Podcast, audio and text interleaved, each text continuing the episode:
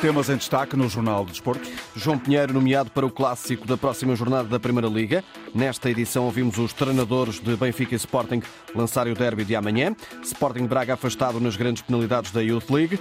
Miguel Ribeiro do Famalicão apontado ao Nasser. Ronaldo tenta evitar castigo. Maratona anuncia bónus de 150 mil euros. E Portugal anuncia convocados para a Taça das Nações de Hockey Patins. Edição de Walter Madureira.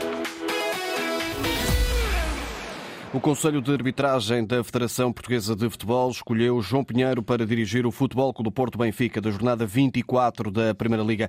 O clássico está marcado para o próximo domingo, dia 3 de março. O árbitro de Braga, o ano passado, apitou o clássico no Dragão. Separados por apenas uma hora, falaram os treinadores de Benfica e Sporting. Primeiro Ruben Amorim e depois Roger Schmidt. O técnico das Águias sublinha que o Benfica só está a pensar neste desafio e não nas partidas com Porto e Rangers para a Liga dos Campeões.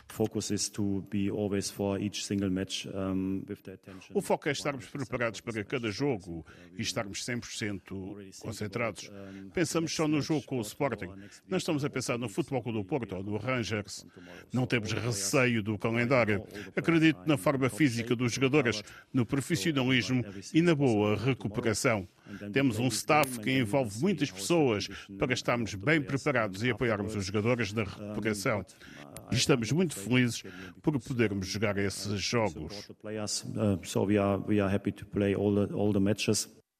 E diz o técnico alemão, os Leões têm muita qualidade. Sporting, in my opinion, uh, is a very complete o Sport é uma equipa completa, tem muita qualidade individual, um sistema bem definido e bons jogadores em cada posição. Os jogadores encaixam muito bem no modelo do seu treinador, que é muito bom treinador. Estão em boa forma, jogam muito bem e são muito perigosos. São fortes e consistentes, mesmo em jogos difíceis. É por isso que o Sporting está numa boa posição esta época. Esta é a minha opinião sobre o Sporting um, Sporting. Ruben Amorim confirmou as ausências de Gonçalo Inácio e de Francisco Trincão. Paulinho está de volta e na baliza há uma mudança. Franco Israel vai jogar de início. Tento ser justo, porque se eu tiver ajudado mais um jogador, e isso pode acontecer porque eu acredito, estaria a prejudicar outro. Eu não prejudico nenhum jogador uh, em, em prol do outro. O que eu tento é ter esse equilíbrio. Por vezes não o consigo. E o importante é eu, eu tenha plena noção que nem sempre acerto. E parte do princípio que posso estar errado. Falando já desse, desse, desse assunto, nós temos um jogo da taça. Quem tem sido titular é o Franco, vai jogar o Franco e depois um, logo fazemos a nossa avaliação de jogo para jogo. Amanhã começa um jogo de pelo menos 180 minutos e onde é preciso estar bem e muito atentos alerta Amorim. Sabemos que é um jogo a duas mãos e, portanto, temos que ser muito, muito inteligentes na abordagem do jogo, mas, como é óbvio, nós vamos jogar da nossa maneira, querer ganhar, querer dominar o jogo, sabendo do outro lado está um adversário com muitas, muitos jogadores com, com muita qualidade, são os campeões nacionais, estão em primeiro no campeonato e, portanto, eu acho que vai ser um bom jogo, mas estamos claramente preparados para o jogo. O jogo é de risco elevado, pelo que o intendente Figueira de Chaves deixa alguns alertas ao público que vai assistir a esta partida. São expectáveis cerca de 45 mil pessoas nas bancadas do estádio. A hora oficial da abertura de portas é às 18h45. Relativamente ao grupo organizado de adeptos visitantes, solicitamos a sua concentração junto ao estádio Sport Lisboa Benfica, pelas 17 horas, com a antecedência necessária para fazer o cordão de, de segurança até ao estádio G Alvalade. O derby da Taça de Portugal realiza-se esta quinta-feira às 20h45. A Antena 1 juntou dois antigos dirigentes para lançar o derby das meias finais da taça. Paulo Andrade, do Sporting, é taxativo. Do melhor futebol que se está a ver eh, em Portugal e por isso mesmo acredito que jogando em casa, com o apoio do seu público, é possível conseguirmos sair com uma, uma boa vitória de lá. Há, no entanto, algum receio do desempenho do árbitro Fábio Veríssimo, árbitro nomeado para este jogo. Há sempre receio. O Fábio Veríssimo é mais um árbitro que, se quiser, pode fazer uma boa arbitragem mas infelizmente há uma influência muito grande da parte do Benfica e do Porto em cima da arbitragem, que não é de agora, vem de há muito tempo, e a verdade desportiva devia estar acima disso tudo, e os órgãos dirigentes da arbitragem da Liga e da Federação deviam ser os primeiros a intervir para que as arbitragens não fossem tão tendenciosas como são. O Sporting é claramente, dos três grandes, o mais prejudicado pelas arbitragens. Estas preocupações surgem porque o Sporting, na opinião de Paulo Abreu, foi prejudicado em Vila do Conde e em outros desafios. O último jogo, além de não termos estado bem, é uma verdade, o Sporting não esteve tão bem como é costume, porque jogou num, numas condições péssimas de relvado e principalmente num campo que não tem grandes condições para se jogar bom futebol. Ah, tivemos uma arbitragem que eu lastimo profundamente que tenha acontecido com o senhor Narciso, que é a segunda vez que prejudica o Sporting, já o tinha feito em Guimarães, voltou a fazê-lo agora, e isso é lastimável.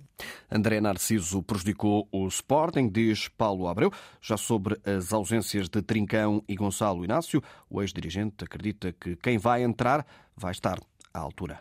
Não, não estou preocupado. Acho que o Sporting tem suplentes à altura, tem jogadores para entrar bem e praticar o seu bom futebol. Infelizmente estou muito preocupado é com estas arbitragens tendenciosas e dei-lhe este exemplo do Narciso, que é sendo um árbitro novo, não se justifica que tenha atuado desta maneira, com critérios completamente contrários entre um penalti que marcou a favor do Benfica e um penalti que numa jogada mais agressiva ainda não marca penalti, não se consegue perceber. E tem uma outra jogada que o VAR tem a obrigação de ver se ele não vê, que é uma falta sobre o pote, e não uh, atua. Portanto, estou preocupado com estas duplas entre vários árbitros que, em vez de puxarem para a verdade, puxam para o silêncio.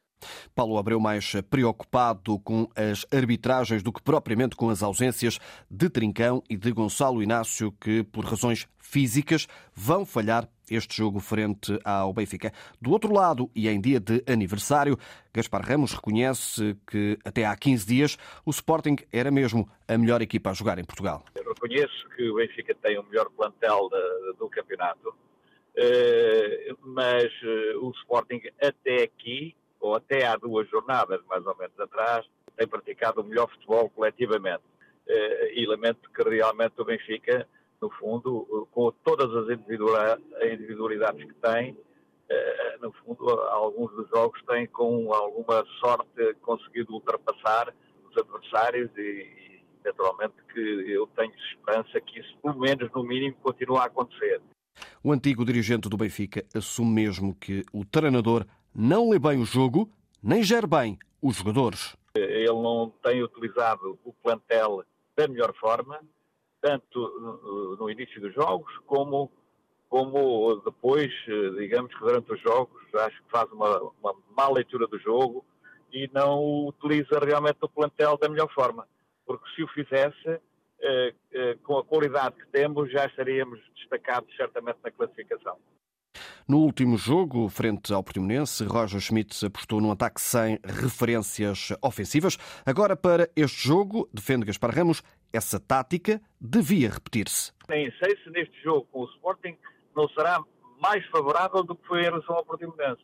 Porque o Portimonense, sendo uma equipe que montou lá o autocar atrás, como muitas outras equipes portuguesas fazem, Ora, é evidente que, sendo o Rafa um jogador que vem de trás e é de trás que ele cria os desequilíbrios, colocá-lo na frente logo diminuiu as suas potencialidades. Claro que marcámos um golo, uh, o Portimonense teve que abrir em 3 minutos ou em 4 minutos marcámos 3 golos.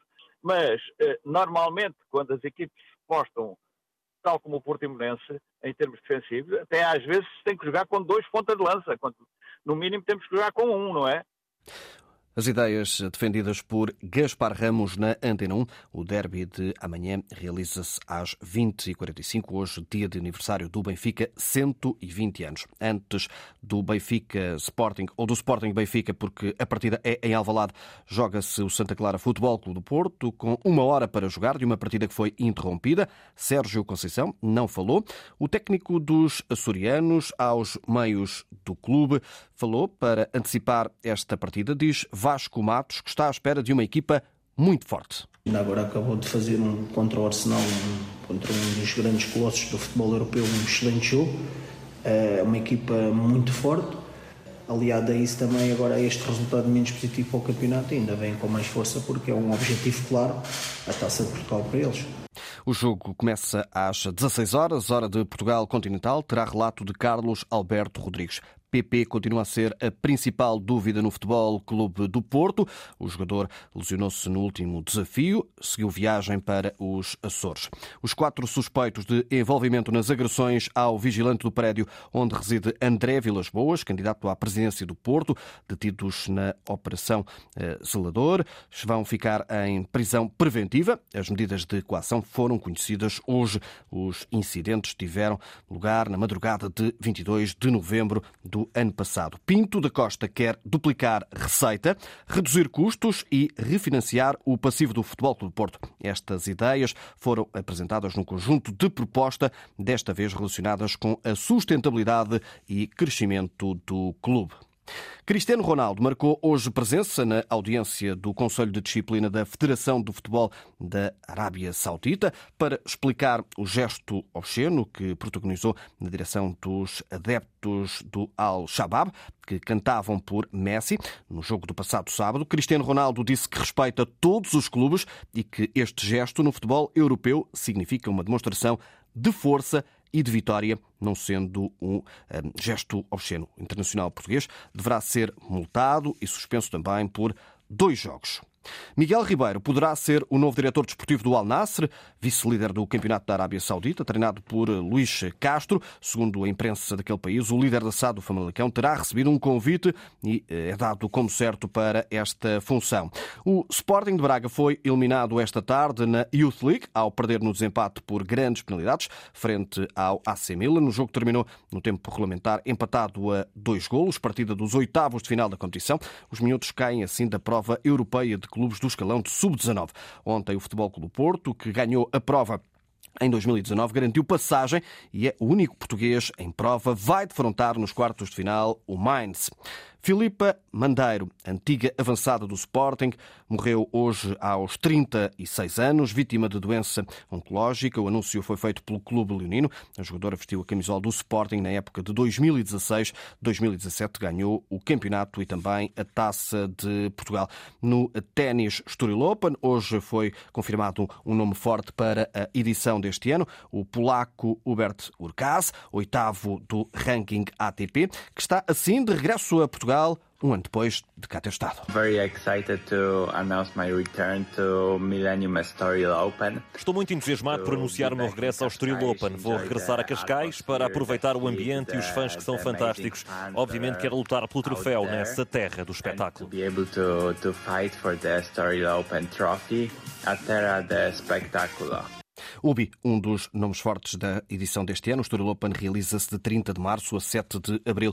O Maratona Clube de Portugal anuncia um bónus de 150 mil euros para novos recordes mundiais na meia maratona de Lisboa deste ano. Ouvido pela Antena 1, Carlos Moia fala num incentivo extra para trazer os melhores. Nós queremos tentar melhorar, queremos incentivar, tanto nos masculinos como nos femininos. Eventualmente, eh, hoje é muito difícil encontrar atletas porque há a mudança da data do dia 10 de março para 17 de março eh, estragou-nos toda a possibilidade dos atletas que vão correr a Londres e a Boston de virem aqui, eh, estragou a possibilidade, porque há um campeonato do mundo mais próximo, eh, há também hoje o Médio Oriente a pagar preços fabulosos aos atletas, portanto temos alguma dificuldade em arranjar os top, top, tops, mas sim, mas temos, mas temos uma boa equipe e vamos ter, eu penso que bons tempos, o organizador revela ainda que nesta fase estão 10 mil atletas do pelotão em lista de espera. Neste momento, nós temos em lista de espera, quer para a meia maratona, quer para os 10K, temos neste momento à volta de 10 mil